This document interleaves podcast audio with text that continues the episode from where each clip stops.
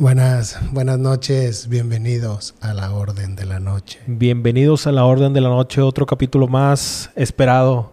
¿Cómo Otro estamos, capítulo, Luis? Mario, muy bien. ¿Qué dice la gente?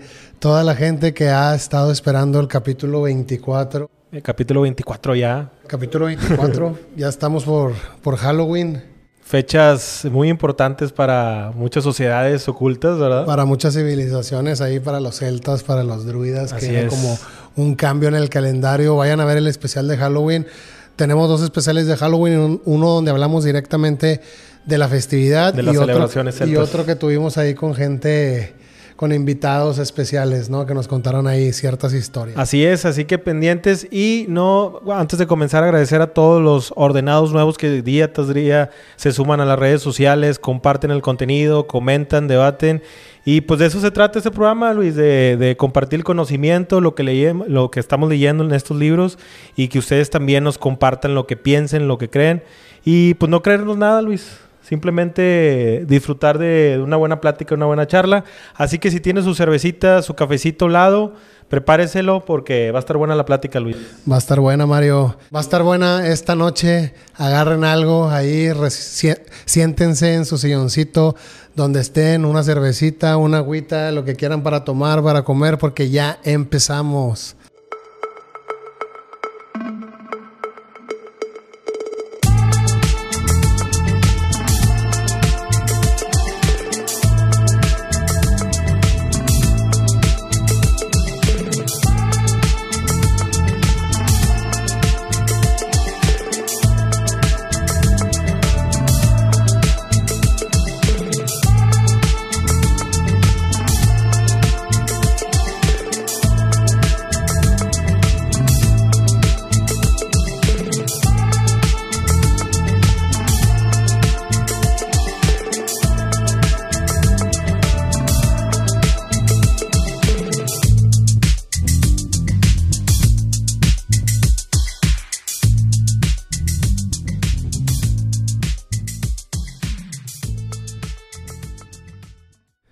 Pues grandes temas que vamos a tomar esta noche, como siempre, temas que los ordenados siempre nos piden. ¿Qué noticias nos traes esta noche? Oye, si, si has visto que últimamente en redes sociales otra vez eh, se vuelve a hablar de pie grande, de este Sasquatch. Sasquatch, Oye, claro. que, que en sus tiempos, ¿cómo Se fue volvió a ver, noticia, no? ¿verdad? Se Sí. volvió a ver. Hubo- Hay un video muy importante ahí que sale caminando este pie grande. Este, no sé en qué parte es, pero está dando la, la vuelta a la red. ¿Qué Ya, ya lo, ya lo habíamos visto hace años. Hasta hubo una película, ¿te acuerdas de los Hendersons? Henderson. ¿Cómo se llamaba? Henderson, Oye, algo así. qué buena película. La Qué estaba recordando ahorita que, empezamos a leer sobre el pie grande. Y qué buena película. Nos trae buenos recuerdos. Y, muy graciosa, ¿no? Tenía mucho sentido cómico. Muy, sí, muy humorística la película. Muy Yo me americanizada, muchísimo. ¿verdad? Digo, es, es una película... ¿Te así- acuerdas del el papá del que salía ahí en la película? Que Sí, era como el muy papá? buen actor. ¿Cómo se llamaba? No me acuerdo cómo se llamaba. Es el mismo actor de... de... Ah, no, estoy confundido. Es el es- ¿Te acuerdas de una serie que se llamaba La Tercera Roca del Sol? Ok. The Third Rock from the Sun. Era una serie, no mucha gente se acuerda de esa serie, pero era una gran serie que tenía como un hijo que tenía los ojos así como para atrás, como si acabara de fumar algo. Algo extraño. Y creo que salía, no sé, no estoy seguro, pero creo que salía un actor famoso, un act- el, el que sale en las películas de Christopher Nolan, No que recuerdo. sale en Sí, la- sí, sí. con Leonardo DiCaprio, ¿cómo se llama? Que sale en la película Inception. No, Pues, Christian no, Bale no es Batman. el nombre. En la película Oye, Inception. ¿sabes que No me acuerdo el nombre del actor, pero sí me acuerdo la, la vagoneta que tenía, ¿no? Muy ¿Te icónica, acuerdas? sí, que salía, se metía pie Ah, la película de Pie Grande, la de Sasquatch, Se mete en la, en, la, en la vagoneta y no cabía y hacía el techo. Yo me acuerdo también de esa vagoneta que era como de madera, que Sí, tenía como sí. unas vistas de madera, sí me acuerdo. La vimos en varias películas, esa, esa Sí. vagoneta, fue muy especial. Oye, pero bueno, salió entonces una noticia de Sasquatch otra vez, lo vieron a pie grande, andaba por ahí. Andaba por ahí. Eh, ¿Recuerdas tú todo lo que se hablaba en esa Pues yo me acuerdo no? de ciertas fotos que se veían así como que iba bajando un cerro, como que un ser así parecido como a un gorila de dos, tres metros. Y, y nunca, en realidad, nunca llegué a ver una foto de él de frente. Nunca llegué a ver una sie- foto siempre clara. los videos y las, y las fotografías que se llegaron a obtener de pie grande fueron muy de dudoso, ¿no? se empezó a dudar mucho porque, porque no, se miraba bien, ¿no? Es lo que dicen de que, oye, siempre hemos tenido cámaras increíbles, pero cuando van al espacio se llevan la peor cámara. la peor güey. cámara de todas. no Sí, alcanzan a la grabar peor nada. de todas, güey. Oye, pues mira, para leerte un poquito de pie grande, también conocido como Sasquatch, en la cultura de los nativos americanos del Pacífico nor noreste de América del Norte, es una criatura legendaria que se cree que habita en las regiones montañosas y boscosas de América del Norte, específicamente en el noreste de los Estados Unidos al este o al este de Canadá. La descripción de pie grande, pues eh, eh, es generalmente como una criatura grande, peluda, similar a un gran simio o primate. Las descripciones varían, pero se le atribuye a una altura que oscila entre 2 o 3 metros de altura. Incluso se ha mencionado que hasta 4 metros de altura. Es un, eh, con un peso alrededor de 400 a 600 libras, que realmente se me hace muy poco, ¿no? Porque... Se te hace. Pues... ¿Pues qué? ¿Unos 300 kilos? Más o menos, ¿no? Es casi lo doble. Se cree que tiene una apariencia a la de un gorila, como un cuerpo musculoso cubierto de pelo grueso y áspero y generalmente es de color marrón oscuro o negro, pero lo inquietante de esto es que camina erguido, ¿no? Como, como, no como los primates, ¿no? Que se tienen que agachar y muchos rozan los, los, las manos. Este es Gabino más erguido como un humano. Como un humano, sí, ya como nosotros. Y, al, y, uno de los aspectos más destacados en la investigación de P. grande son las huellas que se le atribuyen. Se han encontrado huellas inusuales enormes que se creen que pertenecen a esta criatura en varias ocasiones, especialmente en áreas boscosas y montañosas, ¿no? Sí, de hecho, en el, en la, en el capítulo de alienígenas ancestrales, cuando están buscando a Sasquatch, a pie grande, sale una persona ahí que tiene unas, unas huellas. Bueno, y en realidad están bien grandes. No, sé si son ellos y, o, o, en Nepal, que este, se conoce el, el, el, hombre de las nieves. El hombre de pero en Nepal había una, una, persona que tiene una huella y que quería venderla. No sé si también, son los No, estos son como un grupo, un grupo de personas que también se reúnen para lo mismo. Sí, para hacer investigaciones tienen sus herramientas, hacen investigaciones de campo de, del Sasquatch. En realidad ponen cámaras, ponen aparatos para, para registrar detectar el audio. movimiento, todo, ¿no? Detectar movimiento. Y de repente se escuchan ahí ciertos, pues ciertas frecuencias o ciertas, como ciertos gritos que, que no son comunes. Exacto. Ellos dicen que no son comunes y en realidad te das cuenta, pues pues si conocen de animales y todo el tiempo están pues rondando la zona, saben qué tipo de animales hay, conocen los gritos de los animales, conocen los maullidos no, de los fíjate, animales. y lo importante, bueno, algo que dice Y este de es las- diferente. Estas huellas suelen ser más grandes que la de cualquier animal Sí, es conocido en una, la es región. una- una- Pues, son huellas grandes. Ahí salen los videos y sale, son unas huellotototas como si fuera un gigante, ¿no? Así es. A lo largo de los años ha habido numerosos informes de avistamientos de pie grande por parte de testigos presenciales. Sin embargo, estos informes son a gran medida que carecen de evidencia, ¿no? Es lo que decíamos, ¿no? La, búsqueda de evidencia científica de la existencia de pie grande ha llevado a la realización de, expe- de expediciones y recopilación de testimonios. Se han realizado análisis de muestras de cabello, huellas y grabaciones de sonidos para tratar de confirmar la existencia de la criatura, pero los resultados se han sido en su mayoría muy, muy este, escasos. Muy débiles, sí, son pruebas que no tienen fuerza. Y en la mitología y la cultura, Pie Grande es parte de una mitología de varias tribus nativas americanas, como las Salish, las Lumi y las Uapa. Cada tribu tiene sus propias historias, nombres, pero esta criatura, el término Sasquatch, se deriva de una palabra nativa americana que ha sido ampliamente adoptada por la cultura popular, ¿no? Ya Sasquatch. normal que le digan pie grande, o sea, Pie, pie grande. Pues ese es, esa es su leyenda, ¿no? El piezote. El piezote. Fíjate que ah, no nada más existe pie grande, han, han habido otros casos similares a pie grande. Uno de ellos es Yeti, que es el abominable hombre de las nieves, nieves, perdón, conocido eh, normalmente por el área del Himalaya. El abominable hombre de las nieves. Eh, También se ha visto en Nepal, el Tíbet, este, y en el norte de la India. Se Pero es describe- igual. Se describe como un primate peludo de gran tamaño. Es una figura prominente eh, de- en la mitología y la cultura de la región. Pero normalmente dicen que es más parecido como a un oso polar, ¿no? Por, por lo blanco. Como un oso polar para- en dos patas, erguido. Exactamente, que, que normalmente son los animales adoptan esa, ese camuflaje Ajá. por la región que viven, ¿no? Para protegerse de... Ahora imagínate un oso polar parado en dos patas, ¿cuánto de medir, güey? Claro, ¿no?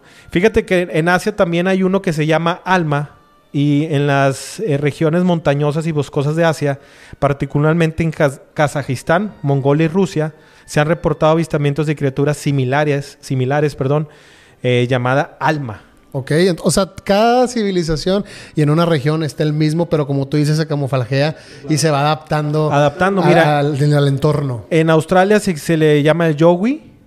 En Malasia, eh, orange mawa. En América del Sur, el mapanguri. Y en Vietnam se le conoce como nguni rung. ¿Y tienen similitudes? Muchas similitudes, pero como dices tú, adaptados a la región. A la región. Pero lo importante de esto y lo, lo, extraño es que muchas de las culturas lo reconocen, Luis. Claro. Entonces, se ha dado a muchas teorías de conspiración.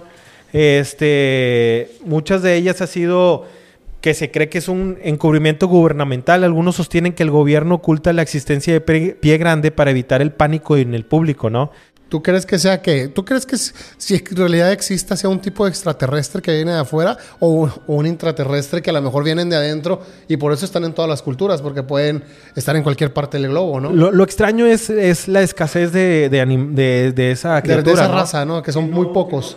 Bueno, incluso han sacado videos, creo que hay videos que hay uno que va con su familia. Ok. Pero aún así siguen siendo muy escasos, ¿no? ¿Tú crees que hoy en día, con el nivel de tecnología que tenemos y a nivel de rastreo que se puede hacer, sería un poquito más sencillo poder verlo, ¿no? Porque hace cuánto que no salía. Claro. Hace cuánto que no tenía una evidencia de él. Vieron uno hace poquito, pero pues imagínate, con todas las cámaras que hay ahora, todos, todo el mundo tiene una cámara a la mano. Creo que sería creo que ya debería de haber un poquito más de evidencia de Sasquatch o del Yeti o de todos estos personajes. Hay varias teorías. Está de que son, es, una, es una criatura extraterrestre. También de que es un experimento genético por parte del gobierno que se le salió de control. Pero pues sin duda también se cree que cortina de humo, no sabemos, ¿verdad? Pero está, está, está raro que todas las civilizaciones lo mencionan y sigue eh, causando de qué hablar. ¿A ti qué, qué te parece a ti? Porque a mí me suena... O sea, imagínate que una persona diga, oye, cada 20 años me voy a poner un traje y nos vamos a poner de acuerdo para ponernos un traje claro, en digo, estas regiones y a ver qué pasa, a ver si nos toman fotos, a ver qué sucede. Hay un grupo muy fuerte de, fanáticos, ¿no? O sea, siempre se ha conocido que en Estados Unidos hay un grupo muy fuerte de fanáticos y pues siempre, siempre sale uno que se sale de control, ¿no? Que quiere, que quiere hacer que su noticia sea real, pero pues no lo sabemos. Tendríamos que ir a investigar, invítenos, ¿no? Investigaremos un poquito más del Sasquatch, del Yeti y de todos estos personajes y todos estos seres que andan alrededor del mundo, que parecen este, antiguos, humanos, muy desarrollados, ¿no? peludos. Entonces, iremos a investigar un poquito más. Oye, pero, ¿qué se siente, Mario? Se siente una vibra, eh, se siente una vibra extraña vuelve o a funcionar. Al parecer vuelve, a funcionar. Le volvieron a poner pilas a la máquina de hacer ordenados, señores. Así es, porque, porque ustedes lo pidieron. porque ustedes lo pidieron. A ver qué nos trae. Ah, la máquina de hacer ordenados siempre nos trae sorpresas. Sorpresas. Oye, pero no, no se vale, siempre nos trae el mismo. Imron, ahora está con nosotros Imron. Imran. Oye, es que siempre, siempre hay ah, algo, siempre hay algo que, contar, ¿no? Siempre sí, pues siempre, siempre dan las ganas de venir a curiosear. Sí, ¿no? A compartir la curiosidad de un rato con usted. Oye, y aparte los ordenados siempre te piden, o sea, entonces tienes que estar aquí siempre ya, ya te conocen, ya te conocen. Tus experiencias. Pero esperemos que vengan otros ordenados a debatir temas. Aquí los estamos esperando. La máquina de hacer ordenados es random, pero pues ahí tenemos que darle un zape al algoritmo. Así es. A para ver que... si trae a alguien más. Así es. Oigan, este... ¿Y pues qué habido? ¿Cómo estás?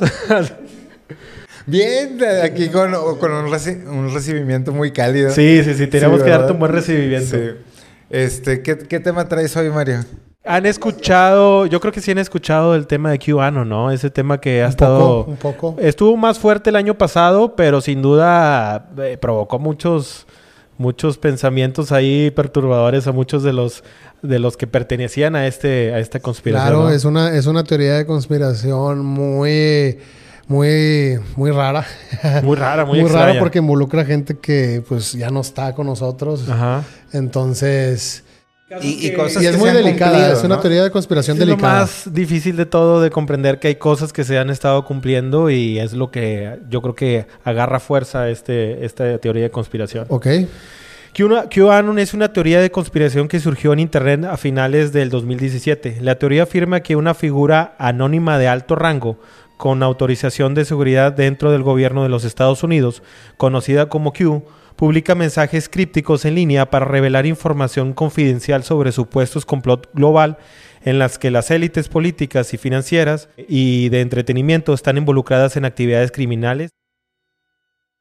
Okay. Algunas de las afirmaciones y creencias comunes asociadas con QAnon es la idea de que Donald Trump está liberando una guerra secreta contra estas élites para exponer la corrupción y los abusos a menores.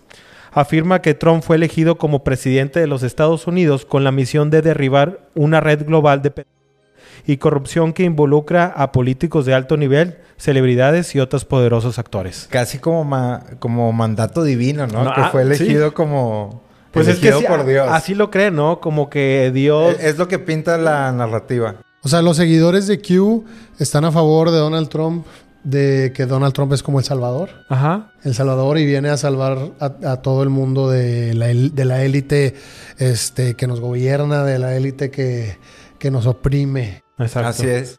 Fíjate que dentro de la teoría de la conspiración de QAnon se promueve creencias relacionadas al tráfico de niños y rituales como parte de su narrativa. Estas afirmaciones sugieren que figuras de élite que están involucradas en redes de niños para propósitos nefast- nefastos. La noción de que las noticias convencionales son noticias falsas y que las fuentes de información vinculadas a QAnon pueden considerarse creíbles. Esta idea promueve la desconfianza en las fuentes de noticias tradicionales, sugiere que estas organizaciones están involucradas en una conspiración para ocultar la verdad. Pero eso, ¿no crees que es como deja, agarro a este mentiroso para decir otra mentira? Sí, ¿no? Digo, porque hay- un video muy claro, no sé si lo han visto, donde salen como muchas cadenas de televisión de Estados Unidos. Sí, que sí, sí. empiezan a decir como que La el misma mismo- me- Oye, qué fuerte speech, está eso, ¿no? Sí. Que dicen exactamente lo mismo, ¿no? La misma. Bueno, a lo mejor cambian ciertas palabras, pero es el mismo. Es el mismo discurso. Es el mismo discurso porque viene de un mismo lado, ¿no? Claro. Sí, o sea, Sí, aquí lo curioso de la teoría de QAnon es eso de que haya un salvador.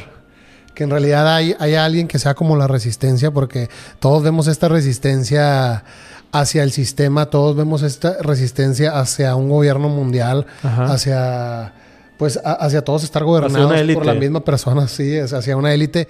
Pues eso, te- eso te hace sentir, o a mí me hace sentir de que todo esto es un teatro. claro. En realidad, el gobierno, el mundo es un teatro y simplemente está moviendo los hilos como ellos quieren y hay un mundo que no conocemos, que está pasando justo sobre Una de pelea te- ojos. interna, una guerra Ajá, interna, hay, lo que hay- hay- mencionamos. hay un universo y un mundo que está sucediendo enfrente de nuestros ojos y que no entendemos. Si Donald Trump viene a salvarnos de la élite, y pues imagínate, hubo una votación, hubo gente que fue a votar, hubo gente que no votó por él, y como quiera, ya estaba decidido que él iba a estar porque nos iba a salvar, o Pero, iba a pero, salvar o a sea, ese ¿tú pueblo. crees que ya estaba decidido? O Bueno, es, la como la teoría, ¿no? Es como la teoría de que No, fue porque bueno, presidente. o sea, la, la teoría al final, eso sale después de... 2017, dice O sea, después de que ya es elegido De que se presidente, eligió, ¿no? ajá. O sea, y también sale, yo creo, como una, un esfuerzo de contrainteligencia, porque recordemos que en ese momento Trump estaba peleado con todos los organismos de inteligencia de Estados Unidos. Ok. O sea, porque prácticamente los estaba acusando de pertenecer a este estado profundo o esta burocracia que es el gobierno que está detrás. O Lo esta cúpula del poder lo- que eh, dice- Los conspiracionistas conocemos o conocen como los Illuminati, Claro. los poderes de la sombra, etcétera. Pues etcétera. mira, de hecho ellos tienen una teoría del gran des- despertar. Se describe como un momento en que las personas supuestamente reconocerán la corrupción y la opresión que según QAnon está ocurriendo a nivel global. Los seguidores de QAnon, esperan que este despertar conduzca a un cambio masivo en la sociedad y la, exposici- la exposición y castigo de las figuras de élite implicadas en los supuestos complots. Sí se ha visto, ¿no? Sí se ha visto o se ha sentido un cierto despertar y ya la gente pues ya no es la misma. Pero eso- hacia las figuras autoritarias y hacia ciertas instituciones, ¿no? Gubern- Que, que se ha desviado, ¿no? O Pero sea, eso es desde hace muchos años. Sí, ¿no? siempre- Y no es que siempre ha y estado- no está no es algo nuevo. esto. Es, es como, o sea, eso, todos los puntos que acabas de mencionar suenan muy atractivos, Ajá. ¿no? De que los medios de Muy comunicación, seductores. los medios de comunicación mienten, hay un gobierno oculto, Claro, estamos- este, está- hay, hay una, una- hay una una pelea, guerra. hay una guerra entre el bien y el mal y tú tienes que decidir. Y nadie sea, se da cuenta. Hay, sí, hay- o hay sea, un tú- líder de la tú- tú te revolución. puedes dar cuenta, un tú héroe. Lo que parece es que muchos de los que creen estas, estas conspiraciones de hace muchos años fueron adoptándola y cambiándola y, y se vieron arraigada aquí, ¿no? En, en QAnon, ¿no? Pues es que no sé, porque hay una teoría de QAnon más profunda, Ajá. que es la de... Pizza. Bueno, de ahí se deriva. Ok. Se va derivando de esto de la pizza, que tampoco podemos decir mucho porque ya saben cómo es YouTube y las redes, pero viene de una venganza a la élite. A la élite, perdón. Sí, sí. De una venganza por parte de quién? Bueno, se supone que por Hillary Clinton, ¿no? De una venganza de John F. Kennedy Jr. ¿Por qué? Porque mataron a su padre.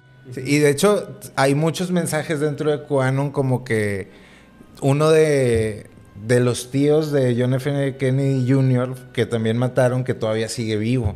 Ok. O sea, Ah, entonces- sí, o sea, no o lo sea, mataron. Sí, o sea, a, a uno de los que muerte. mataron, que fingió su muerte y que todavía está. Entonces te ponían fotos como de los mítines donde estaba Trump y como una persona que se parecía o era exactamente. Ah, que era John JFK Jr. Ajá, que siempre estaba atrás de él apoyándolo en los No, meetings. pero el tío que eh, se supone que se murió. John. Sí, es que también la teoría cuenta que esa persona que estaba con Donald en todos los meetings era JFK Jr., Ajá. Ok. que estaba siempre atrás de él apoyándolo en campaña, que estaba siempre atrás de él vigilando todo. Obviamente todo cambiado, con, con máscaras, lo que tú quieras, pero la, teoría sostiene que JFK es el que en realidad Jr., JFK Jr., que es el que murió en un accidente Muy, aéreo muy extraño en el también, mar ¿no? este, donde se cae el avión, donde iba con otras, creo que otras dos personas en 1999, si no me equivoco. Este, él es el que se quiere vengar. Él es el que quiere hacer todo este movimiento de QAnon para poder derrocar a un gobierno op- oprim- que- ¿Opresor? Opresor, Opresor. exactamente. Un gobierno que mató a su padre y que seguramente lo iba a matar a él en algún momento, porque si fingió su muerte, pues sabemos que es no es por no es por nomás, ¿verdad? no es por Hubo una, raz- hubo una razón y billetes. una detrás. razón muy, muy, muy fuerte para ocultar su muerte y empezar a seguir en las sombras. Que ese sería un gran tema, hablar de toda la gente que dice, ¿saben qué? Ya viví lo suficiente en la luz, expuesto, ahora voy a morir a los ojos de todo el mundo y voy a seguir mi vida en las sombras y empezar mi vida en las sombras. Que este sería la vida de, de John Jr. en con QAnon y a través de Trump, pues él, él iba a completar la venganza que había prometido hacia su padre, ¿no? Porque él, él dijo que ellos lo habían matado a su padre. ¿Por qué? Porque acuérdense que JFK quería quitarle el poder a la Reserva Federal de poder imprimir el dinero. Porque se supone que la Casa de la Moneda es la que debe imprimir el dinero, Ajá. no la Reserva Federal. La Reserva Federal es privada. Nadie puede prohibido. entrar, está prohibido Diría entrar. Al César lo que es del César. Exactamente. Entonces, una familia, a lo mejor, no sé, menos de 100 personas son las que están imprimiendo todos los dólares que corren por el mundo, ¿no? Entonces era lo que John F. Kennedy no quería. Exactamente eso era lo que no quería que pasara. Quería que la Casa de la Moneda, el Estado, imprimiera los dólares. No sé si recuerdan que antes había silver dollars que, y luego pasan a ser los dólares de la Reserva Federal. Si ahora ven los dólares, dicen propiedad de la De la Reserva Reserva Federal. Reserva Federal. Entonces eso, John F. Kennedy no quería firmar el acta donde pasaba el poder del Estado a la Reserva Federal de imprimir los dólares. Al momento que John F. Kennedy no quiere imprimir, no quiere firmar, lo, lo, Lo accidentan. lo accidentan, se va de este mundo, ponen al nuevo presidente, se firma, que creo que era la Bill la 1110, ahí búsquenla. Y pues empieza toda esta teoría de John Jr., que dice, se llevaron a mi papá, sé quiénes fueron, me voy a vengar. Y sale todo, toda la teoría de QAnon, pero es muy fuerte. No sé si recuerdas lo del Capitolio hace... Pues sí, de hecho los acaban, creo que de sentenciar a varios que participaron en la revuelta. En la revuelta. Mira, el 6 de enero del 2021 un grupo de partidarios del entonces presidente de Estados Unidos, Donald Trump, asaltó el Capitolio de los Estados Unidos en Washington, D.C. durante su sesión conjunta del Congreso para rectificar los resultados de las elecciones presidenciales del 2020. El asalto al Capitolio fue un evento sin precedentes y causó caos y violencia en el corazón de la democracia estadounidense. Si bien todo no todos los participantes en el asalto al Capitolio eran seguidores de QAnon, varios informes indicaron que algunos de los involucrados en el asalto eran partidarios de QAnon y compartían creencias de conspiración relacionadas con la elección presidencial, alegando que se habían llevado a cabo el fraude generalizado, ¿no? Claro. Que estaban en, en contra, ¿no? De que, de que había perdido, ¿no? Donald Trump. Pero eran, eran seguidores de QAnon. Ellos mismos lo dijeron allí en el Capitolio. Exactamente. ¿Y si te acuerdas el hombre que entró así Sí, con su el- penacho y todos penacho y todo, camisas, ¿no? Mira, recordando el caso de, de Pisa, eh, no vamos a decir el nombre completo, eh, en el 2016 que alegaba que una red de tráfico estaba operando en el sótano de la pizzería llamado Comment Ping Pong en Washington. Comet Ping Pong, que era de... La teoría afirma que las figuras de alto perfil, incluyendo políticos, estaban involucrados en esta operación que las pruebas estaban ah, eh, de estas afirmaciones estaban ocultas en correos electrónicos filtrados de Hillary Clinton, publicado por WikiLeaks. ¿Recuerdan Sí, eso? Eso es lo de pizza. Eso es todo lo de la teoría de lo de pizza, que estaba este... El dueño del Comet Pizza era Alefantis, que Alefantis fue, pues si ves las, Las entrevistas fotos que- y las las fotos fotos, que tenía y todo, y todo lo que llega a decir Alefantis.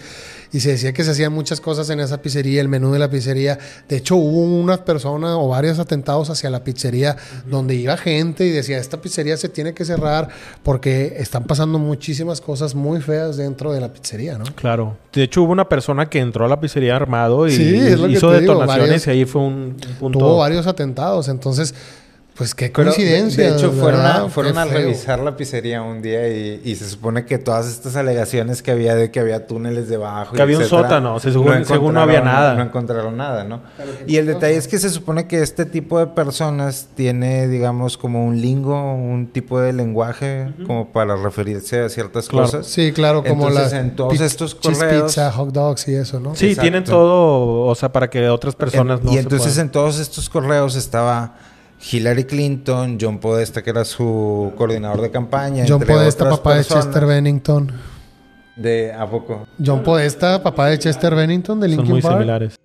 Están idénticos y pues la teoría de que Chester Bennington también iba a desenmascarar a Podesta, todo este grupo, Toda esta igual que Chris Cornell, igual que Avicii. ¿Y qué les pasó? Y pues Tuvieron la misma suerte, ¿no? Corrieron con la misma suerte al querer decir algo y... Por eso son temas muy delicados. Hablar de QAnon es un tema muy delicado porque hay gente que en realidad está presa al día de hoy, ha sufrido. Hubo, hubo casos de muy mencionados de homicidios que no podemos comentarlos, pero que se referían que a, a QAnon, ¿no? Claro, pero pongan ahí ustedes qué piensan de esta teoría de QAnon muy interesante. Es definitivamente un agujero de conejo todo ese tema, ¿no? Sí, ¿no? Como Va pasando niveles, ¿no?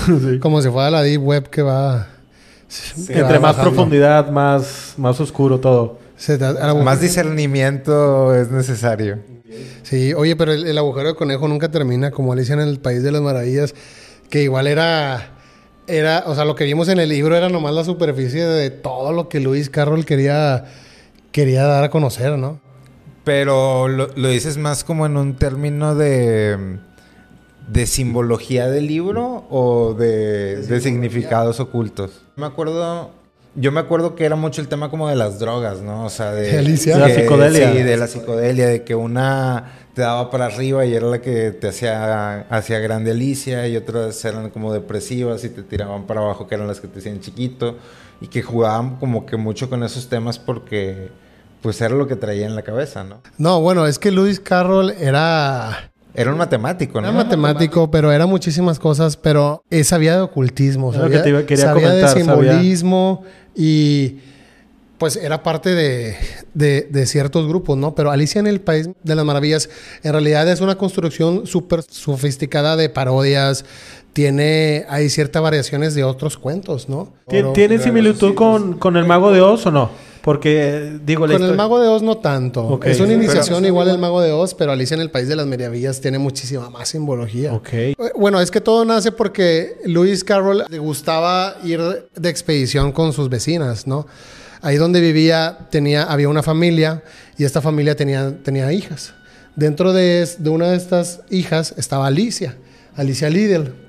Entonces, Luis invitaba a salir de expedición a sus a las hijas, iban en bote al medio del lago y las hijas siempre le pedían a Luis que les contara ciertas historias.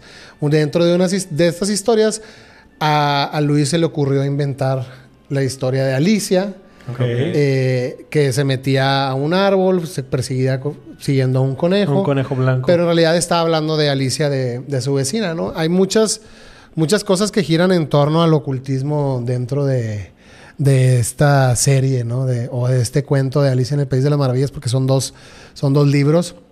Muchos dicen que si estaba hablando de en psicodélicos, que si escribió drogado, pero en realidad creo que era una persona que tenía gran conocimiento, mucho conocimiento del oculto, mucho conocimiento de simbología. ¿Y, y qué, y qué crees que ganaban con, con hacerlo en, en una historia? Que querer contar eh, reclutar gente o cómo era? O sea, ¿para qué, para qué escribió esa historia? ¿Qué crees que significado tendría para no, él? siempre, él siempre inventaba cuentos, pero nunca los publicaba. Okay. En realidad, Carroll le prometió a Alice que sí iba a publicar ese libro. Se lo regaló.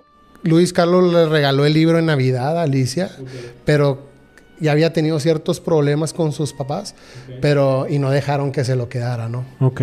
Entonces, la primera, la primera versión se llamaba Alicia Bajo Tierra.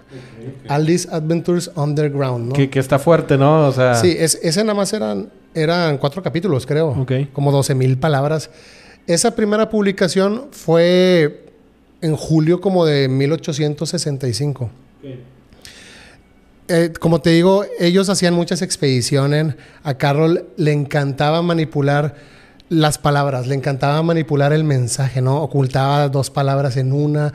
Él creaba significados nuevos de las palabras, ¿no? Cuando juntaba las palabras. Entonces, eh, por ejemplo, ahí en el prefacio, Through the Looking Glass, está el cuento y está el juego de ajedrez. Entonces, cada pieza de ajedrez se empareja con un personaje del cuento, ¿no? Ok. Todos los personajes de Alicia en el País de las Maravillas tienen múltiples identidades y van operando en diferentes niveles de, existencia, ¿no? En el, en el cuento, en el... Todos tienen origen, pues, en, en los intereses personal, personales de Luis Carro, ¿no? Él se graduó en matemáticas de, de Oxford, se graduó de filosofía, de historia. Entonces, el, el cuento tiene todo. Tiene todo, lo que él estudió, ajá, muchos conocimientos. Entonces, aparte le gustaba, el le, le, gustaba el ocultismo, ¿no? Le gustaba la espiritualidad. Entonces, nos encontramos con acertijos, con pistas ocultas por todas partes en el cuento, güey. Alice todo el tiempo tiene que estar tomando decisiones críticas para encontrar su camino a través de todo este laberinto. Ya lo hemos visto en, tantas iniciaciones que hemos contado, ¿no? Que siempre tiene que ir el iniciado superando retos superando obstáculos, este, adversidades. Cuestionándose a sí mismo. Claro, cuestionándose en sí mismo. En realidad, la vida te pone retos para, pues, para ver de qué estás hecho, ¿no? Para ver hasta dónde eres capaz de llegar. ¿Eso se considera iniciación? Pues sí, pues, eh, o sea, como dicen, avances de... ¿De nivel? De nivel. Va subiendo de nivel en la vida. Es una prueba, va, va cumpliendo pruebas para ir, subiendo de nivel. Entonces la vida siempre te está iniciando. Pues, o sea, dicen que la vida siempre te, te prueba antes de darte lo que quieres. como el meme, lo que pides, Diosito, dale. Para ver si puedes o como... como sí, claro. Para ver, si, lo puedes manejar. ¿No dice el meme este de Diosito? Dale tus, tus mejores tus peleas a otros guerreros porque yo, porque yo ya, ya, no estoy quiero. cansado. Hasta calla. Pero sí, o sea, en realidad ya hemos visto que para hacer una iniciación tienen que ir pasando obstáculos, tienen que superar pruebas, ¿no? Antes de descubrir la forma de, de triunfar, ¿no? Y es un viaje, es un viaje de Alicia en el País de las Maravillas Luis se basó en, los, en muchos mitos clásicos. En realidad representaban un cuento que ya es un cuento que lo hemos visto en otras civilizaciones de las doncellas que bajan al inframundo y reinan en el inframundo, se hacen reinas del inframundo. Había una creencia de Carol de que el, el poder místico o el poder subliminal o la simbología puesta como de manera subliminal era fundamental en su religión. O sea, todo lo que él hacía tenía que meter mensajes subliminales. Era como una forma de despertar algo en las sí, era una forma de que la gente se intrigara. Se intrigara y dijera, oye, hay algo más simplemente en lo superficial que estoy viendo, siempre hay algo oculto, siempre hay algo místico, siempre hay algo atrás. Porque, porque, todos, los, ah, porque todos los escritores hablan de lo mismo, ¿no? Pues, pues les, gusta. ¿A ti no te gustaría, no te gustaría en tus, en tus cosas meter easter eggs o meter cosas subliminales? Como que a la gente le encanta descubrir cosas. Claro. ¿O no? No, y, a las personas pues les encanta compartir. Y ocultar. Y que, muchas, y que muchas veces son mensajes que saben que son, ciertamente un grupo no reducido. Lo va a entender. Exacto, no todos lo van a entender. Entonces Luis Carroll que creía que, que, no una fuerza mental sea la que guíe a los seguidores de una religión, sino que fuerzas más simbólicas, ¿no? Que los símbolos le digan a la gente por, dónde tiene que ir, exactamente. Es como un lenguaje Dictando el camino. Sí, rituales, imágenes, todo lo que le puede ayudar a la gente a encontrar un camino, ¿no? En Alicia en el País de las Maravillas existe como un, pues un fuerte elemento autobiográfico, ¿no? A Carroll le, gustaba escribir sobre sí mismo y pues la sociedad victoriana que era en ese momento, ¿no? Muchos de esos personajes existieron en la vida real, ¿no? En la época previctoriana. Él estaba en Oxford, entonces en la época la- cono- conocía, ¿no? Este, Alicia, como dije ahorita, pues era Alice Liddell. Es directamente. Sí, era la hija. Eh, era, creo que se llamaba Hannah Liddell y era George Liddell, que era un decano. El papá de Alicia era un decano de West- Westminster School. Y poco después fue designado decano para Oxford. Y ahí fue donde Lo conoció. Donde se conocieron. conocieron, exactamente, ¿no? Eh, la familia de los Liddell, pues eran invitados este, siempre al Palacio de Buckingham, conocían a, Nada a la más nada familia menos. real. Exactamente, Alice y sus hermanas eran como princesitas, ¿no? Entonces, George Liddell fue maestro de Carroll, fue superior académico ahí en, Oxford, y pues Carroll se inspiró en las hijas de él, en las, tres hermanas. Entonces, él, las comparaba sim- simbólicamente con las Moiras, que eran unas diosas de la mitología griega, que eran los que ellas eran las que asignaban el destino de los mortales. A Carroll le gustaba compararlas a ellas con las Moiras y, les escribió un cuento de hadas. Entonces, en, sí, el descenso de Alicia es el descenso de las princesas al, inframundo. Lo, podemos ver más que nada o más claro, Perséfone. Perséfone, que era la diosa griega de la primavera, desciende al inframundo y, y después se, se convierte en diosa o en reina del inframundo, ¿no? Eh, Perséfone estaba con... El mito de Perséfone empieza que ella estaba en el jardín, estaba con, con su mamá. Este, a Perséfone, Perséfone estaba soñando, como soñando despierta, estaba ahí recogiendo flores y se cae por un agujero. Se cae como una, como una fisura, ¿no? Que en el caso de Alice, pues Alice está como sentada en un prado con su hermana mayor, que es Lorina. Mientras Alice está ahí soñando despierta, está recogiendo flores, se sumerge en un sueño y cae a un agujero de conejo infinitamente profundo en un mundo subterráneo como Perséfone. Perséfone igual vivió muchas aventuras, muchas pruebas, finalmente escapa del mundo subterráneo y regresa a Alice, Alice regresa a los brazos de su hermana, ¿no? No. Lewis Carroll fotografió a Alice Liddell como reina de mayo, vestida de, de blanco con una guirnalda de flores, como si hubiera sido una iniciada, ¿no? En los misterios. En ese contexto tenemos al conejo blanco. Entonces el conejo blanco se conoce en- de las mitologías del mundo como un psicopompo. ¿Recuerdan esas palabras? ¿Han oído No, hablar de psicopompo? Bueno, el psicopompo es un guía de las almas. Y en, la- en muchísimas mitologías se, se conoce el conejo como el psicopompo. Carroll lo usa como guía del alma Ajá. de Alicia, ¿no? ¿Por qué? Porque los psicopompos pues, son criaturas o deidades que acompañan a las almas recién fallecidas y las almas de los soñadores igual las acompañan al inframundo y ahí van a ser juzgadas. Como ¿no? aquí los Por- por sus alebrijes. ¿Cómo gobernantes. se utilizan en México los alebrijes? Sí, ¿no? Que acompañan las almas a- en su recorrido al... Pero eso es en la película de Coco. No, no, no. Estoy diciendo que en México se utiliza Sí. esa creencia. Sí, pero ya conocemos varios seres que acompañan a las almas al inframundo para que sean juzgados, ¿no? Ya. ¿Te acuerdas hasta en Los Caballeros del Zodiaco? Es que tú no la viste. Cuando Shiru se va al inframundo, que está ahí con cáncer y están todas las almas caminando las en el inframundo, ¿no? En este caso, pues está el conejo, que el conejo en muchas mitologías se La le conoce como un psicopompo, es la guía. Y aquí Alice, pues, tiene al conejo como su guía, ¿no? Es la que, es la- eh, Como un guía, pero que es como un guía que se le está escapando, ¿no? que se les escapa sí, de ella. Exacto, pero Pero escapa de ella para que tenga un... No, escapa inconscientemente, ¿no? Como que ella está buscando constantemente a... Al conejo. Bueno, a todas estas almas se les permite regresar al mundo de los vivos, ¿no? En este caso, Alicia o Alice o, Perséfone, en su caso de mitología, ¿no? Este, había un médico de la, había un médico que se llamaba Henry Wentworth Anclan, que se dice que fue como la inspiración de, del personaje del conejo para, para Luis Carroll, ¿no? Ya darle esta vida al conejo, agarrar un tipo de inspiración para el personaje.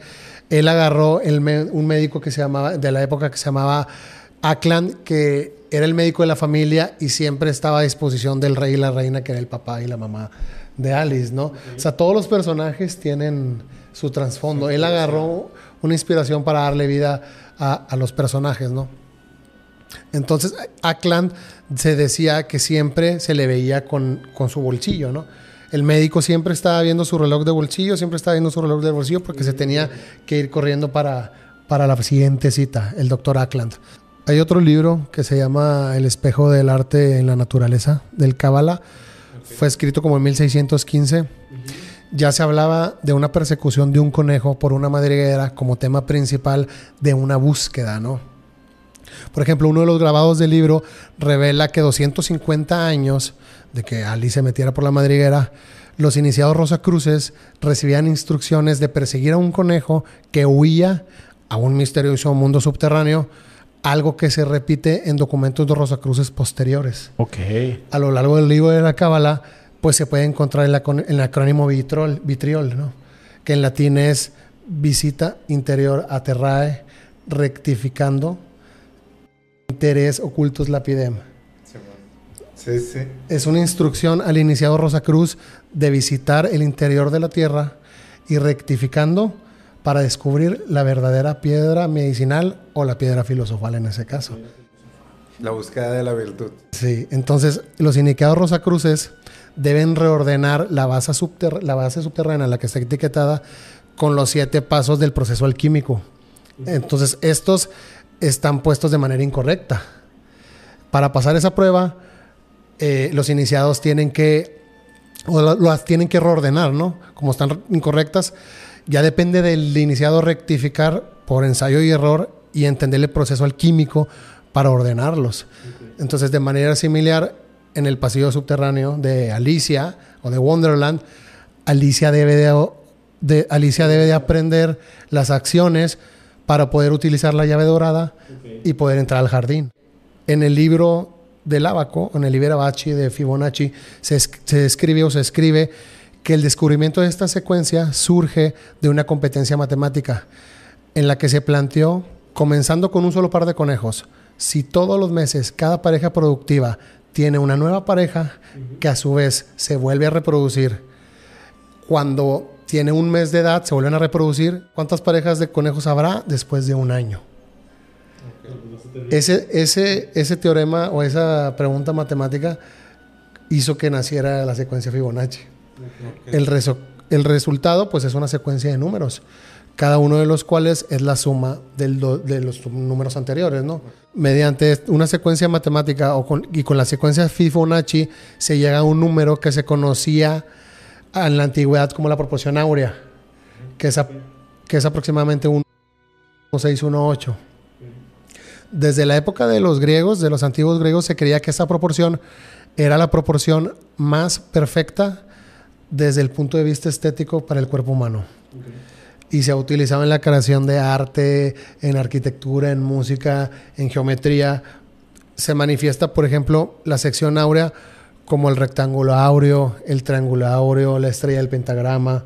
Los números de Fibonacci combinados con la espiral dorada dictan la forma y el, y el crecimiento de los patrones, por ejemplo, en las piñas, en los girasoles, en las conchas marinas, que todos tienen la espiral. Okay. Eh, y es conocido por el símbolo pi. Okay. La letra griega, ¿no? Es como el número de la naturaleza.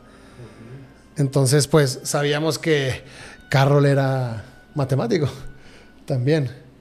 Y todo lo quiso plantear dentro de la obra de Alicia en el País de las Maravillas. O sea, todo lo que sabía. Lo quiso compartir. Dijo, lo voy a meter. Lo voy a meter en la ¿Quiénes obra. serán los iniciados en este proceso, verdad? Yo creo Pues, que se preguntó yo creo que era más a que nada un proceso para él, ¿no? Puede ser, sí. Entonces, en el inicio del País de las Maravillas, vemos una sala de iniciación más o menos comparable a, a un culto muy antiguo que eran los pitagóricos. Recuerdan que hablábamos de los pitagóricos, cuando hablábamos ahí del, de, de la cómo primer banda de música. la primera banda de música, cómo creó o cómo descubrieron este, la música, las escalas a través de las cuerdas, cómo Pitágoras lo descubrió. Ahí lo cuenta el Pato Donald, es algo, es algo muy bonito, ¿no? Sí. Entonces, eh, Luis Carroll explica como en como el significado simbólico de la, la puerta con cortinas de la sala que aparece en el cuento. Los pitagóricos tenían dos categorías de seguidores. El exotéricoe Ok. o exotérico y el esotericoi, el esotérico. ¿Ok? Ante la cortina y atrás de la cortina. Los exotericoi eran conocidos como acosmaticoi. ¿Ok? Eran los oyentes solamente. Solo, solo se les permitía escuchar. Ok. Que se supone que lo, lo exotérico es los rituales y todas estas cosas que salen son por fuera, ¿no? Las vestimentas, todo, todo, la escenografía, vaya. Y lo esotérico es lo que ocurre por dentro. Por dentro. Oculto. Sí, lo, lo oculto, ¿no? Ellos tenían esos dos tipos de seguidores. Por ejemplo, el exotericoi solamente podía escuchar, o sea, el oyente. Los esotericoi, los iniciados, los que eran ya totalmente iniciados, eran conocidos como los matematicoi, eran los aprendices. Y a ellos se les permitía pasar, ellos podían pasar a través de la cortina, ellos podían pasar al santuario interior, donde los misterios eran totalmente revelados. Alicia, en el cuento, quiere pasar por la puerta con cortinas como si fuera una matemática iniciada, ¿no? Pero primero la someten a una serie de pruebas. Para poder entrar, debe, debe considerar en su propia mente si merece la pena la molestia de hacer como una cadena de razonamientos, es decir, Vale la pena pensar. Sí. El neófito comienza con este acertijo de la llave dorada y la puerta con cortinas, ¿no? Es un acertijo sobre las proporciones y el orden secuencial. ¿ok? A nivel mitológico, la contraparte del salón del País de las Maravillas es el gran salón, templo de Demeter y Perséfone en Eleusis, conocido como el Telesterión o el Salón de los Iniciados. Aquí es donde se reunían todos los peregrinos. Aquí se probaba el conocimiento, los procedimientos de los misterios, antes de poder ingresar a un laberinto de cámaras donde se presentaban cuadros milagrosos relacionados con el mito de Perséfone. Y todo esto lo vemos plasmado en, en las aventuras de Alicia, ¿no? En la sala del cuento, por ejemplo, aparecen ciertos objetos, la mesa de vidrio con la llave dorada, la botella con la etiqueta que dice bébeme, la caja de vidrio con el pastel con una etiqueta que pone cómeme, A ver, si sí, cómeme. los, lo- los, los cuales, pues todos estos provocan a Alicia por, in- por intentar en- entrar a la puerta con cortina, ¿no? Y al santuario interior del, del Jardín de las Maravillas. Entonces, Alicia falla la prueba inicial, en la prueba con cortina, la, llave, la de la llave dorada. Se empieza a vagar por un laberinto, exactamente como el laberinto de los misterios, donde se revela un cuadro, empieza a revelar un cuadro vivo tras otro, ¿no? El estanque de lágrimas, la casa del conejo, la oruga, la zeta, la cocina de la duquesa, el gato, el sombrero loco, en la fiesta del té. Cada cuadro es un acertijo que revela una lección de vida esencial para que Alicia aprenda. Y, y así es como al pasar por todos estos, eh, todo este aprendizaje, Alicia puede volver a, a su vida y pues como una iniciada, ¿no? A través de todas estas adversidades. De este que- cuestionamiento. Que ya conocemos. Sí, pero en realidad, pues Luis Carroll, a través de todas estas excursiones, ¿ustedes creen que hizo un libro tan sencillo? Porque nadie te cuenta todo esto, todo esto que estuvo atrás del libro. Evidentemente, para poder llegar a hacer esa novela, tuvo que tener, haber estudiado años, Claro. durante años, para poder llegar a expresar todo eso de esa, de esa manera, ¿no? Que como tú dices, a simple vista, son tantos temas que no parece que está hablando de, de No, y, y es una persona preparada, ¿no? Matemático, le gustaba la filósofo, entonces había mucho, mucho conocimiento. Ahorita que mencionabas que esta persona para, o sea, que esta persona que escribió el libro era matemático, filósofo, ocultista, como antes para escribir una obra de esa magnitud necesitabas tener todo ese conocimiento y ahorita con ChatGPT cualquier persona te escribe un libro. Pero no creo que tenga el mismo eh, sentimiento o la misma emoción, ¿no? Pues es que cada vez ha ido adoptando, yo creo que la inteligencia como que, o sea, no, no son como el humano, todo se puede diferenciar, pero han ido adaptando cada cosita del ser humano para hacerse mejor, ¿no? Que la inteligencia artificial, pues nada más, nada más lo que nosotros le damos. Pues sí, es- Sí, sí, se va alimentándose de nosotros. sea, se, se supone que ahorita nada más tiene lo que nosotros le damos y solamente puede hacer conexiones con esa información, ¿no? Pero al parecer lo que sigue próximamente, que es la inteligencia general artificial, que es donde ya estas máquinas o estos modelos de lenguaje empiezan a generar sus propias ideas. Ok. O sea, por ejemplo, si tú ahorita... O sea, ya no necesitan del, ya no necesitan del humano, o sea, ya ellas mismas van generando y procesando y cuestionándose. Empieza el cuestionamiento. Empieza el cuestionamiento y, y ellos eh, eventualmente se supone que estas máquinas van a poder tener la habilidad de, así como nosotros las creamos y creamos a alguien que fue más inteligente que nosotros, ellas van a poder crear eh, máquinas y sistemas que sean más inteligentes que ellas para constantemente Claro. estarse mejorando hasta que llegue un punto donde, donde no haya necesidad de mejoramiento. De- no recuerdo el nombre del libro. Hay un libro que habla de esto, que, que la inteligencia a lo mejor no va a tener como que un top. Un, o sea, pic. que el humano cree que hasta aquí vamos, le vamos a enseñar y ya no va a aprender más cosas y no nos va a hacer daño, pero puede llegar a, como dices tú, a cuestionarse y a crear sus propios, pues, ¿cómo se dice? O sea, Problemas como Sus matemáticos. propias ideas, ¿no? Si Sí. fueran a tener sus propios problemas existenciales. Exacto, ¿no? Y, y es lo que dicen que si pueden, es lo que vamos que si pueden adoptar la conciencia. Yo creo que ahí empezaría como que el entendimiento de que la inteligencia puede adoptar una conciencia a base del cuestionamiento, a base de, pues es que no sé qué más. Y no, pues de hecho dicen que hay cuatro... Aprendizaje. Hay, hay Aprendizaje. cuatro teorías, ¿no? O sea, uno que sean los equipos los que empiecen como a despertar o a tener conciencia. ¿Cómo los equipos? ¿Los celulares o qué? Eh, los aparatos, los robots, o Las sea, los que están como conectados a estas inteligencias. Otra que es que son las redes, o Ajá. sea, las redes de computadoras que son las que empiezan a despertar y empiezan a actuar eh, por su propia cuenta.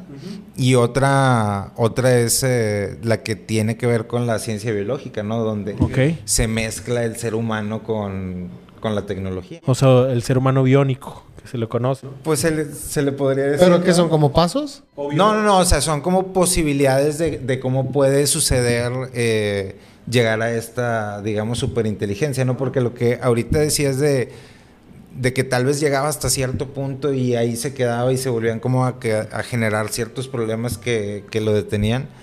Hay unas personas que, que referente a este tema mencionan que ahí, o sea, estamos ante las compuertas de la superinteligencia pero que nosotros no podemos todavía dimensionar cómo va a ser la vida eh, o cómo, cómo va a ser siquiera el proceso de pensamiento humano una vez que, que logremos esto, ¿no? O sea, similar como a el, el fuego o algún tipo de descubrimientos que son, son un antes y un después, ¿no?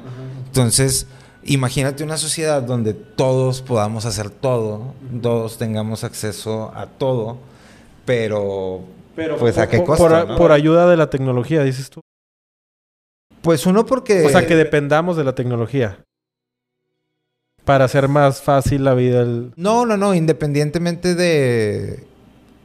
Aún y cuando no sea un escenario donde la tecnología nos domine. Más bien dicho que gracias a la tecnología tú puedas hacer lo mismo que todas las personas del mundo, ¿no? O sea, desde crear una película, crear un libro, eh, crear un cómic, eh, eh, imprimir cierto tipo de herramienta, aprender a usar X, eh, X herramienta, vaya la redundancia, o sea, tener, gracias a la inteligencia artificial, ciertos servicios que normalmente muchas personas no tienen por eh, falta de accesos, o sea, como tal vez ir a un psicólogo, tener clases particulares de distintos temas, tener Pero- acceso pero a libros, etcétera, a- a van a ser muchísimo más baratos, ¿no? Pero ¿cuál es el, el sacrificio, no? O sea, que al fin de cuentas la inteligencia pues, está aprendiendo y puede llegar a ser contraproducente que alguien a lo mejor, no la inteligencia, pero que otra persona pueda este, hacer, eh, ¿cómo se dice? Crear o agarrar tus datos y utilizarlos con el fin de, de falsificar documentos o, o- no sé si me explico. Ok, bueno, ese digamos es como un riesgo de corto plazo que sucede con cualquier tipo de nueva tecnología, ¿no? Ya sea blockchain, en su momento el internet, el correo electrónico, o sea, también era utilizarlo era, era un riesgo, ¿no? Ahorita claro que es muchísimo más fácil, pero pues me imagino que los gobiernos van a ir sacando regulaciones para para... Para limitar la inteligencia, ¿tú crees que, que la inteligencia pueda estar limitada? Sea, ¿Podamos o sea, limitarla? no, no, no la inteligencia, pero sí lo que las personas pueden hacer. O sea, por ejemplo, existe esta, eh, existe esta ley Olimpia, ¿no? Que la ley Olimpia tiene que ver con eh, las imágenes íntimas, ¿no? Y cómo no puedes compartirlas y bla, bla. Ok. ¿Cómo? No, no, no. O sea, porque ahorita es muy común. Hay muchas plataformas en las que tú podrías agarrar X... eh, X cuerpo, X cara, y cambiar los videos y, y falsificar la escena que tú quieras, ¿no, güey? O sea, entonces, pues las personas pueden hacer eso, ¿sí?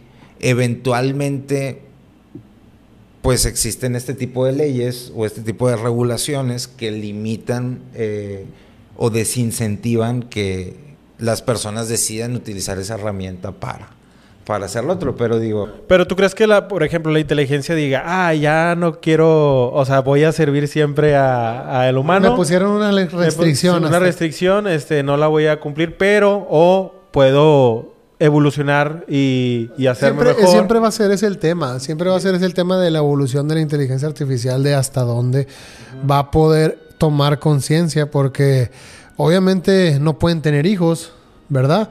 Pero se pueden construir a ellos mismos, pero se pueden construir todavía Pueden ser eternos. O, o mejores, tú crees que esto va a la par, o sea, que necesitamos de la inteligencia para nosotros también. eh, para vivir 200 años, Ajá. 300. Ajá. Pues ya, ya hay gente, por ejemplo, que utiliza inteligencia- inteligencia artificial para ayudarse a vivir un poco más de años. Tenemos los marcapasos, tenemos ya ciertos... Transfusiones de sangre. Sí, cier- cierto tipo... Sí utilizamos ya cierto tipo de tecnología, más que nada, para... para O sea, ¿cómo, Para extender la vida del extender humano. la vida del hombre, ¿no? Si, si han Del escuchado humano. la historia ahorita que decías de, de las personas que, o del deseo de querer vivir mucho más tiempo, ¿no? O sea, como está esta, está esta vertiente de las personas que les gustaría descargar sus pensamientos y sus maneras y todo hacia la red para crearse un, pues sí, un doble y ¿Un poder avatar transferirse, ¿no? Sí, un, un avatar hacia el que transferirse. Y esta, esta otra, digamos, hay tres. Esa es la primera, ¿no? La que te transfieres tecnológicamente. ¿No te gustaría a ti? Primero te cuento las tres y luego vemos cuál nos, nos agrada más, ¿no?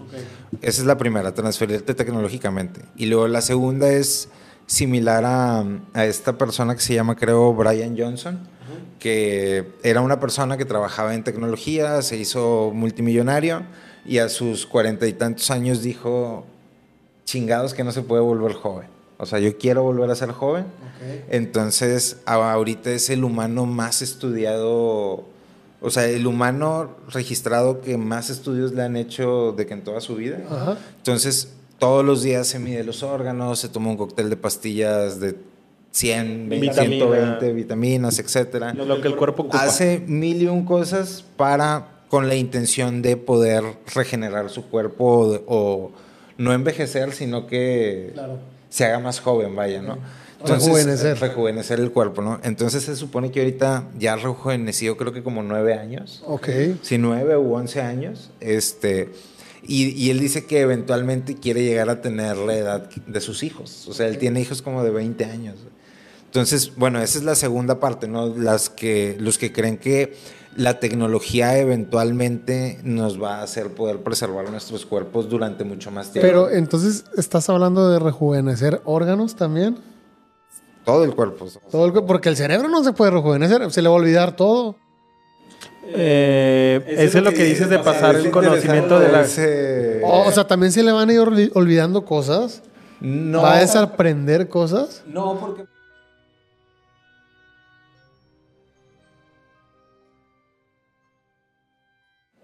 O sea, no, no va a llegar, o sea, si llegase a los 25 no es como que... Bueno, a, a lo mejor estamos Debe hablando- haber un punto Bueno, de no retorno después de la sabemos-. ¿Tú crees que lo logre? Mira, se me hace muy interesante lo que está haciendo. Eh, creo que, eh, como dice Elon Musk, la, el resultado más gracioso es el que termina pasando. Entonces, eh, creo que está muy expuesto a que le termine pasando otra cosa que Sí, no tenga porque- que ver con eso. O sea, o sea, que la- Va a descubrir un tipo de nueva enfermedad por tratar de rejuvenecer. no sé, es... es- Puede ser, ¿no? Porque no, pues no creo que lo vaya a lograr. No creo que pueda rejuvenecer. Pues arre, o sea, lleva, lleva 9, 9, 11 años, ¿no? O sea, No es la primera vez que escuchamos eso de gente en búsqueda de la fuente de la juventud. de la juventud, de la piedra filosofal. No los mismos españoles vinieron a América buscando la fuente de la juventud. Hay una historia ahí con este Ponce de León que murió ahí por la flecha de un indio buscando la fuente de la juventud y también gente europea que había venido a Nuevo León buscando la fuente de la juventud y ahí encontraron un agua mineralizada. Ah, una. Uh, no, no estamos diciendo nada. Patrocínanos. No, estamos diciendo nada. Pero No, sí, patrocínanos. Pero sí dicen que ayuda. Creo que tenía una infección digestiva o algo así y ayudó a la hija de un rey a curarse. Oye, pues siempre se utiliza, no, para esos casos, como quiera, y aliviana. Y sí la aliviana, ¿no? para la indigestión. Sí, un limoncito. Fuente de la juventud. ¿Tú crees que, que ustedes creen que Yo creo que exista sí. la fuente de la juventud? Pues vamos a vivir para siempre en alma, en pensamiento. Las leyendas son jóvenes para siempre. Yo no me imagino a Jim Morrison de 70 años o a Kurt Cobain o a ahí está Keith Richards y Mike Jagger. Ricky Ricky Richards y Mick Jagger, claro. Sí. Ah, y te decía, bueno, entonces esa es la segunda, ¿no? Que la tecnología nos va a hacer vivir durante muchísimos más años. Y la tercera es el transhumanismo. O sea, que es cómo nos vamos a mezclar con, con robots, con chips, con... Pero no es igual que la parte. segunda. No, no, no, Porque si la segunda te ayuda, la tecnología te ayuda a vivir más. Pues sí, pero la tecnología a través de que puedas tener nuevos pulmones naturales, que puedas tener mejores medicinas, que se eliminen enfermedades tipo como el cáncer, eh, ese tipo de tecnología. Sí, o sea, la, la tecnología, pero que pe- persevera el cuerpo humano. ¿no?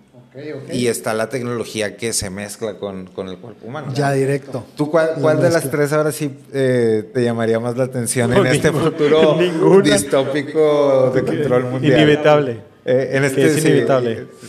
Ah, la torre, no sé. Es que. ¿Será puede un juego de video? Sí, es, pues es que yo creo que eso es lo que vivimos ahorita. Simplemente sería cambiar, cambiar de avatar, ¿no? ¿Cuál era la primera? La de descargar todo. Sí, Descargar toda la descargar todo en, conciencia. en la web. O sea, en realidad, ¿no has querido tú descargar tus sueños alguna vez? Los archivos. Los sueños, los sueños. Es decir, quisiera que todo lo que sueño, poder volverlo a ver. ¿No te gustaría? O todo lo que viviste. Sí, pues es que estamos hechos de eso, ¿no? imagínate, De- imagínate esto. Si tú puedes guardar todo lo que viviste y vas guardando, no sé, que digas, voy a guardar de los 0 a los 30 años. Todo, todo lo que viví, cada día, cada segundo, cada instante, todo está guardado. Y lo puedes ver. Pues te vas a tardar 30 años en verlo. güey. Lo- le puedes poner por 10, ¿no? Así. Es más rapidito, por 22, más rapidito. O sea, ¿y ahora qué va a pasar de todo ese tiempo que te tardas en verlo? Ahorita hay, hay una hay una aplicación que es también un producto que creo que se llama Pendant. ¿Ves? ¿Ves? eh, la inteligencia que es un collar que te lo pones y ese y ese collar graba todas tus conversaciones del día. Así de que todo lo que hiciste durante el día, ese ¿Y a dónde se va? A una base de datos. ¿Quién controla la base de datos? La inteligencia artificial. tú en Alexa. esa en, en- como en tu plataforma tienes ahí de que tus conversaciones las separas, las guardas y etcétera, ¿no? O sea, ese tipo de artículos ya ya hay la capacidad de hacerlo si alguien los puede hacer. Es como la app que te registra el sueño y te dice qué hiciste, si roncaste, si te volteaste, si cualquier cosa. Pero, ¿Y a dónde va toda esa información? pero ya hablando de poder registrar los sueños, imagínate poder guardar tus sueños. Pues eh, ahorita es por impulsos, ¿no? Se ponen esos. no, pues es que quién sabe dónde están esas imágenes que soñaste, dónde se encuentran. Acuérdate lo que decía Jacobo Greenberg. Si voy y abro tu cerebro, no voy a encontrar nada ahí. ¿En dónde se guardó? En a lo mejor ¿dónde eh, está? En- ocupamos una computadora especial, güey. Si, si sacas lo de que se supone que todos los programas que han grabado de televisión están de que rondando en la atmósfera terrestre y si alguien con una antena lo suficientemente larga, Exacto, la- es o sea, lo digo. pueda lo- lo- procesar. lo podría sintonizar. Ajá. O sea, Porque son frecuencias que están, ¿o qué? sí que las mandaron y Pues, ahí las dejaron para que alguien las agarrara. y Una- las- la sinapsis que hace el cerebro son, son choques eléctricos, ¿no? Y la, la energía no se destruye, ¿no? Pero entonces si lo piensas, ¿cómo se destruye mi voz a través del aire? Porque si yo digo hola no va a vivir esta, esta, esta frecuencia, no va a vibrar hasta siempre. Va a haber un momento en que ya no se escuche mi ola, o lo van a escuchar allá por el Tíbet en 5000 años.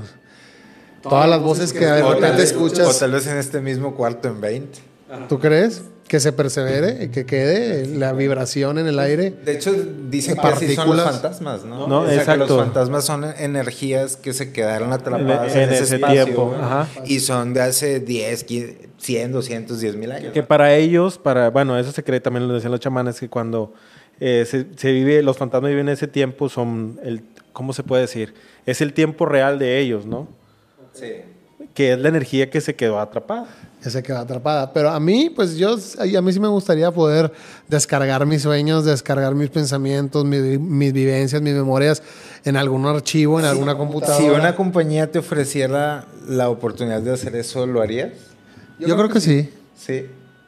Poder No creo que te ahí. ofrezcan dinero, te lo están haciendo a la fuerza y no, te has dado cuenta. No, pues sería mucha cobrar, intimidad, sería a- mucha intimidad como por quiera. Eso, por eso lo pregunto. Piensa esto, ¿qué pasa con los, los que eh, los gamers que juegan 24 horas y que descansan una hora a dormir y vuelven a tener otra vez ese mundo? O sea, realmente están creando una figura a su semejanza, ¿no? Con ese conocimiento. Pues con el avatar, dices tú, que va creciendo y van desarrollando Y es- conocimiento adentro del juego. Y no tienen una vida, sino simplemente el- en, en- Con mucha gente muy capaz que le encantan los videojuegos y, y que gracias a los videojuegos ha podido aprender muchas herramientas, ¿no? Eh, para la vida Para la diaria. vida diaria. O, o mínimo con el hecho de poder ir pasando los niveles y no rendirte y no rendirte, llegar al jefe final y vencerlo, es una enseñanza para la misma vida, ¿no?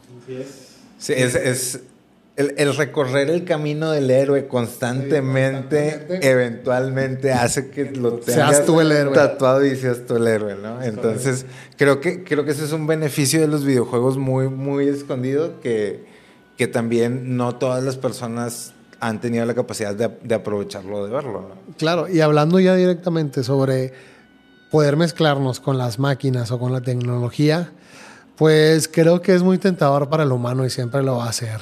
Siempre va a ser muy tentador poner, poder tener un brazo biónico o unos, unos ojos con visión de rayos X o cualquier cosa que pueda ayudar a perpetuar la vida y ayudar a mejorarla, ¿no? Tener una mejor calidad de vida. Creo que el humano siempre va a estar tentado por eso. Pero hablando ya, pinta para allá. hablando de la conciencia de las máquinas, no sé si llegue a un punto donde la conciencia, donde las máquinas, perdón, puedan llegar a tener una conciencia y decir, ya no los ocupamos. Este planeta va a ser ahora robótico, este planeta va a ser ahora de inteligencia artificial. O sea, eso lo veo en un futuro muy extraño. O sea, no le veo la forma en que la máquina pueda llegar a desarrollar una conciencia. ¿No crees que si El antes, motivo. Si antes había seres, o sea, si a nosotros en teoría nos crearon y antes de nosotros había seres etéricos, ¿no crees que eventualmente esos seres etéricos nos crean como para ciertas cosas y eventualmente nuestra Inteligencia. nuestra energía, por así decirlo, o, no- o lo que haya sido, hizo que ellos fueran siendo desplazados hacia otro, otra dimensión. O sea, ¿tú crees que nos van a desplazar? Por eso hablamos del... Hay, hay algo bien curioso, ya es que siempre te dicen, bueno, o siempre hemos visto, o más bien dicho, muchas veces hemos visto, como lo comentamos, como lo de Jim Carrey, como en estos programas de televisión estadounidense donde salen los Jimmys al servicio del imperio, eh, no me acuerdo cuál de ellos fue, pero uno de ellos entrevista a Pete Davidson, que él es, es un comediante que sale en Saturday Night Live, que fue el que anduvo con Kim Kardashian este, cuando esta cortó con Kanye West, ¿no? Entonces le están haciendo una entrevista y le preguntan, oye, ¿y tú qué es lo que estás, eh, qué es lo que piensas normalmente, no? Y él como en, algo así era la pregunta, y él como en tono de broma dice, yo creo que las siguientes personas, o sea, yo creo que nosotros somos de agua porque, ¿cómo dijo? Entonces él dice, entonces, le hacen alguna pregunta y él menciona que él piensa que la siguiente raza que va a haber en la Tierra van a ser seres de plástico porque es lo que nosotros más desperdiciamos y que cree y que así como nosotros estamos hechos de agua porque era lo que más desperdiciaba la raza anterior. Y pero lo dice así como que de broma, ¿no? Entonces, espero que Pete Davidson diga algo como de ese tema, a mí al menos en, en su momento me, me resonó mucho. Creo que estamos destinados a ser un remanente más, como de los que hablábamos anteriormente. ¿Y de qué somos remanentes ahorita? Esa es la pregunta, ¿no? Es la, Porque sí la hay un gran punto, pregunta hay un punto en que la, la- la historia del hombre está como En incógnito. sin incógnito, extraña y pues de dónde adquirimos todo este conocimiento, de dónde lo adquirieron nuestros antepasados, cómo lo fueron pasando hacia nosotros y qué le vamos a transmitir nosotros a las civilizaciones futuras, Es correcto. Que obviamente ya van a estar ayudadas por inteligencia artificial. Sin duda, ¿no? Y ya los niños que nacen ya no, no se les va a hacer raro pues a lo mejor convivir con algún robot, como el de la esfera de Las Vegas, que vimos que ese te, te reciben, ¿no? Te reciben ahí ya. Y en Disney, robots. ahí En también. Disney también. Entonces imagínate, ya para las civilizaciones futuras ya no es extraño convivir con la inteligencia artificial desde que naces. Ellos nacieron y ya había inteligencia artificial ahí. Es normal. Así como hace los que nacieron hace 20 años ya existía el internet. Ajá, es Exacto. correcto. Sí, es sí. correcto. Grandes temas que tomamos el día de hoy. Muchísimas gracias a todos los ordenados que siempre se quedan, toda la comunidad que va creciendo y creciendo y creciendo. Muchísimas gracias a los de Genu- Genuina Media que les mandamos un saludo y nos hicieron parte ahí de sus filas. Y algo que le quieran decir. Pues de que estén pendientes de las nuevas playeras que están a punto de salir. Que estén al pendiente para que corran y consigan la suya. Porque van a estar muy padres. Este, por ahí les vamos a poner la información donde las pueden conseguir, las tallas y todo para que tengan la camisa de los iniciados de la Orden de la Noche. Normi. Ma- manténganse curiosos. Manténganse curiosos, manténganse en sintonía. Recuerden, el día es de los hombres, pero la noche es de los dioses. Y duerman, si es que pueden. La orden de la noche.